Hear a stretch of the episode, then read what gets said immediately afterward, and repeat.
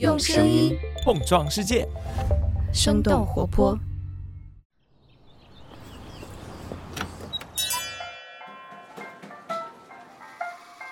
您的生动早咖啡好了，请慢用。嗨，早上好呀！今天是二零二二年的十一月二十一号，星期一。这里是生动早咖啡，我是来自生动活泼的梦一，几条商业科技轻解读，和你打开全新的一天。Alexa, lock the front door. 你用过智能音箱吗？Front door locked. 主人，你想听什么？我不想听。让我们一起欣赏李欣怡的《不想听》。对，就是类似于这种有着语音交互功能的设备。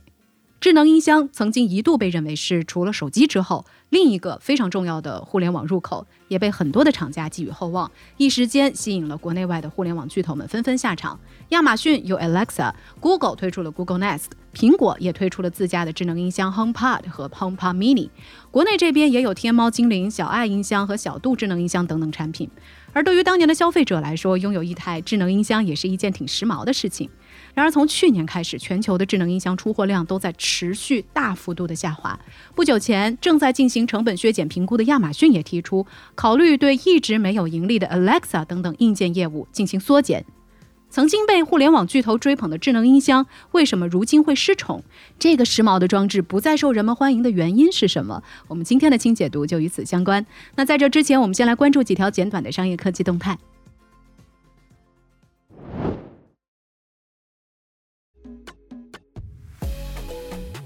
首先来关注一下京东的最新动态。在十一月十八号，京东发布了今年第三季度的财报。财报显示，京东营收两千四百三十五亿元，同比增长了百分之十一。其中最亮眼的则是净利润高达一百亿元，同比增长了百分之九十八，几乎翻了一倍。三十六氪的分析认为，在收入持续增长的基础上，京东凭借着降本增效，进一步的实现了利润端的大幅增长。也就是说，京东挣的钱越来越多，支出反而减少了，其中行政支出和营销支出都出现了下降的趋势。从营收的角度来看，京东零售、京东物流两大主营业务的收入都有所增加。此前的亏损大户新业务，比如说惊喜和海外业务等等部门，在这一季度扭亏为盈，也超出了市场的预期。下面我们来关注一下游戏版号的消息。十一月十七号的晚上，国家新闻出版署发布了这个月国产网络游戏的审批消息，共有七十款的游戏过审。这一次版号包括腾讯的《合金弹头》《觉醒》和网易的《大话西游：归来》。除了两大厂商之外，完美世界、四三九九等公司的产品都有在列。近两年来，游戏版号发放的数量在不断的减少。不过，腾讯高层曾经在电话会议上对外表示，游戏版号问题总会解决的，游戏行业的逆风因素也一定会得到缓解。接下来，把目光转向国外，关注一下女版乔布斯霍尔姆斯被判入狱的消息。在去年九月，我们分析了美国加州血液检测公司 Theranos 的创始人伊丽莎白·霍尔姆斯是如何从硅谷宠儿跌入到谷底的。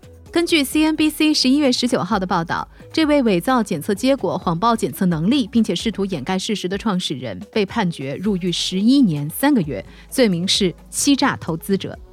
曾经，霍尔姆斯的身价一度达到四十五亿美元，是全球最年轻的女性亿万富翁。她的初创公司 Theranos 也一度达到九十亿美元的估值。目前，霍尔姆斯正怀有身孕，预计将会在五个月之后开始服刑。获得假释之后，她将先在法律监督下度过三年。最后，我们还是来关注一下 Twitter。最近，马斯克发起了一项线上投票，询问网友是否应该恢复特朗普的 Twitter 账号。结果显示，百分之五十一点八的网友选择了支持。随后，马斯克也表示将会恢复特朗普的推特账号。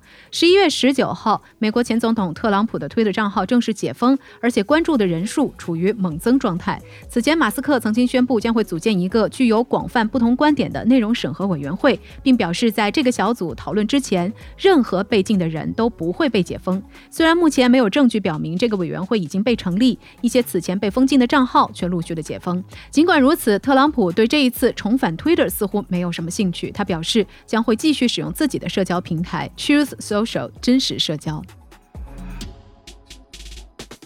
以上就是值得你关注的几条商业科技动态，别走开。我们在一条小小的早咖啡动态之后，马上和你一起来聊聊曾经风光一时的智能音箱，为什么现在不再受欢迎了。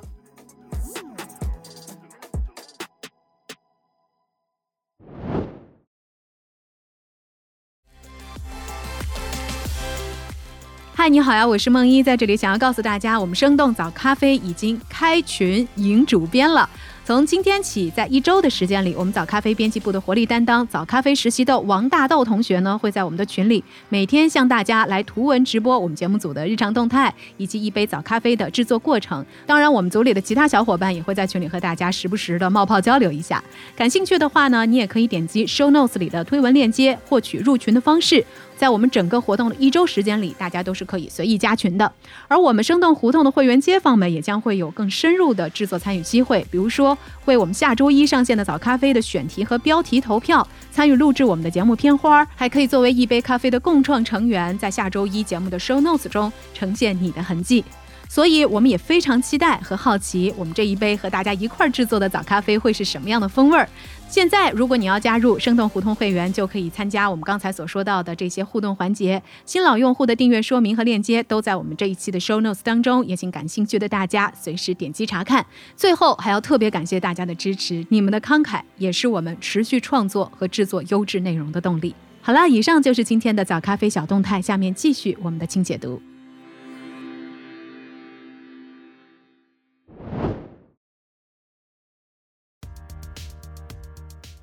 欢迎来到今天的清解读。根据《华尔街日报》十一月十五号的报道，亚马逊的 CEO Andy Jassy 正在领导着这家科技巨头进行成本削减评估，并且打算对公司还没有盈利的业务进行缩减，其中就包括明星产品 Alexa 在内的多个部门的员工将会被解雇。亚马逊内部的文件显示，最近几年 Alexa 所在的亚马逊设备部门每年的运营亏损超过五十亿美元。从现实来说，亚马逊 Alexa 以 AI 语言对话的方式打开了智能音箱市场的大门。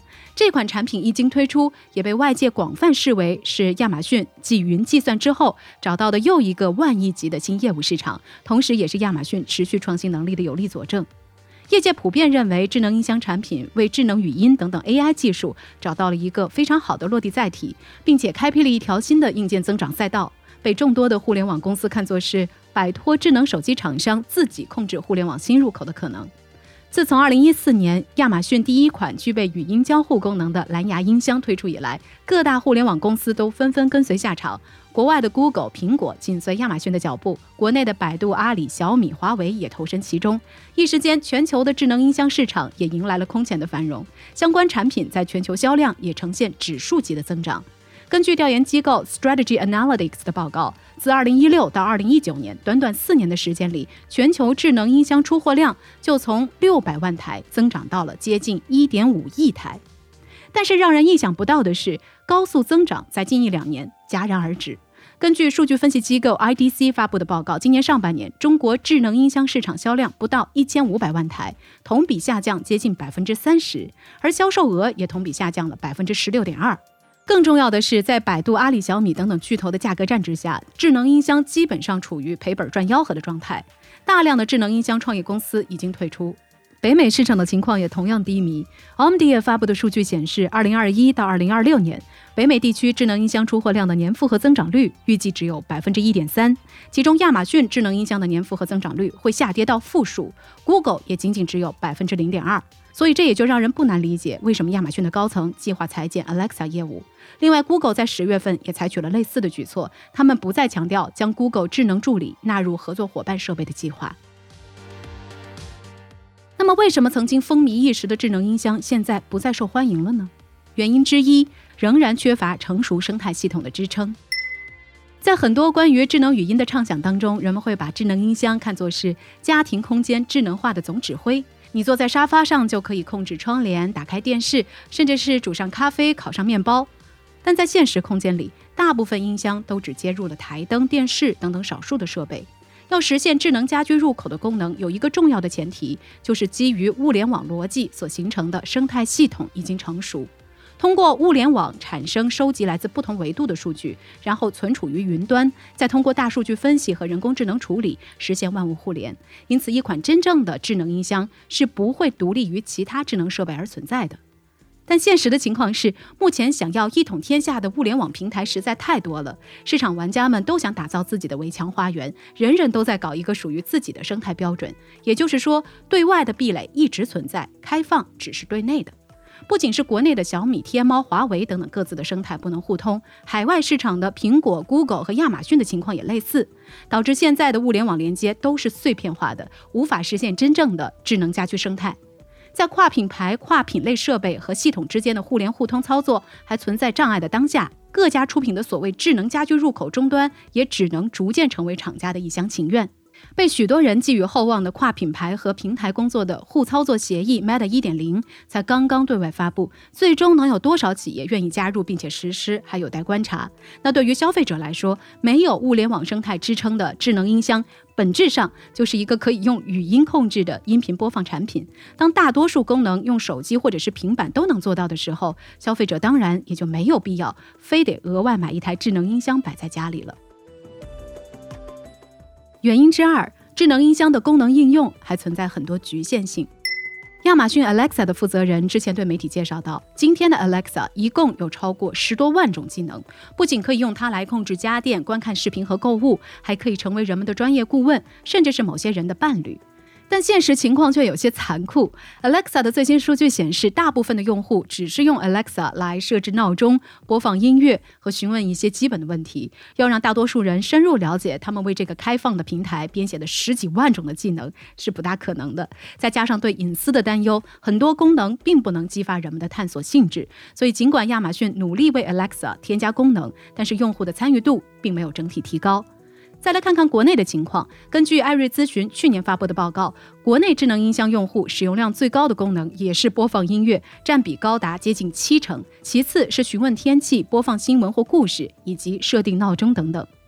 由于智能语音交互技术以及自然语言处理技术等等问题一直没有得到很好的解决，所以现在市面上多数智能音箱只能够完成一些机械性的指令和简单的功能，而对于相对复杂的语言场景仍然无法很好的理解。比如说，你发出“打开空调”这样的指令，某些音箱可能就会直接播放和空调相关的歌曲了；或者说，当你问家中的小爱或者是小度一些问题的时候，你可能很难和他实现比较丝滑的交流。在呢？哥，放一首。要播放什么呢？咋嘞？刚才没听清，咋能完嘞？整再说一次吗？听见我那个咋嘞歌？惊雷，该歌曲仅支持。因为这取决于你的问题是否简单，你的语法是否标准，他有没有听懂关键词等等。所以，通常情况下，你可能会听到一个简短的正确答案，或者是一长段语调诡异的来自某个网站的长篇大论。再不然，可能也会出现一句干脆利落的道歉。哎呦喂，这个问题我不知道哦。所以，尚未成熟的技术使得智能音箱的形象更加接近于蠢萌，而不是智能了。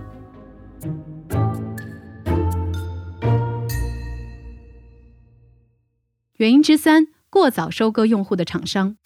在残酷的价格战下，几乎所有品牌在智能音箱硬件上都是亏钱的，资本也很难为一个一直见不到回报的构想持续买单。所以，当硬件难赚钱的时候，厂商们自然也就把注意力放在了智能音箱的系统软件上，想要复制他们在互联网上惯用的硬件赔钱、服务赚钱的套路。于是可以看见，许多智能音箱产品从原来的没有广告变成了有广告且无孔不入；从原来听音乐、看视频只需要在手机端购买了会员就可以变，变成了现在需要在智能音箱上单独购买会员。这一系列的操作带给用户的不仅仅是体验的迅速变差，更是使用成本的提升。根据品玩的分析，智能音箱在很多消费者看来是一个好玩有趣的内容提供者，它能够和人对话、和人玩游戏、给人播放指定的音乐。一旦建立付费体系，也就意味着音箱的身份更多的转向了工具和内容载体，跟用户原本的预期会产生落差。在手机端的付费习惯还在培养的当下，智能音箱作为一个更低频的工具，想要直接建立起用户的付费习惯，显然还需要拿出更有价值的差异性的体验。但事实上，现在大部分的智能音箱并不能做到。原因之四，非刚需的消费在经济下行的当下，总是最早被砍掉的。根据品玩的报道，好奇是大部分用户在家中使用智能音箱的最初动机，再加上低价促销的催化，好奇心最终转化为了购买行为。在经济情况好的时候，人们花个几百上千块买一个智能音箱放在家里，感受一下语音控制，可以算是一件比较时髦的事情。但是在经济下行、预期不景气的现实下，减少对非必要产品的支出会是许多人的选择。而且这种收缩不仅体现在智能音箱上，在智能手表、无线耳机等等产品上也都有类似的情况。事实上，即使是手机这样的必需品，大家的更换频率也在逐年下降，而属于锦上添花型的智能音箱，自然也就无法吸引更多消费者了。不过，关于智能音箱的未来也未必全是暗淡的。独立研究机构 Omdia 的分析认为，随着医疗保健等等新场景的引入，这类设备的实用性可以得到延伸。虽然智能音箱本身很快就会开始褪色，但是语音助手技术将会继续在智能家居中发挥重要的作用。不过，这项技术可能就不会存在于音箱当中，而是会应用于家庭的其他设备上。所以聊到这儿，我们也很想来问问你：你曾经购买或者是使用过智能音箱产品吗？你有过什么样的有趣或者是尴尬的使用体验呢？欢迎大家在我们的评论区，我们一块儿来聊聊。好了，这就是我们今天的生动早咖啡。那我们在这周三一早再见了，拜拜。这就是今天为你准备的生动早咖啡，希望能给你带来一整天的能量。如果你喜欢我们的节目，欢迎你分享给更多的朋友，这会对我们非常有帮助。同时，你也可以在公众号和微博搜索“生动活泼”，声是声音的声，这样就可以了解更多与我们节目相关的信息啦。生动早咖啡，期待与你下次再见。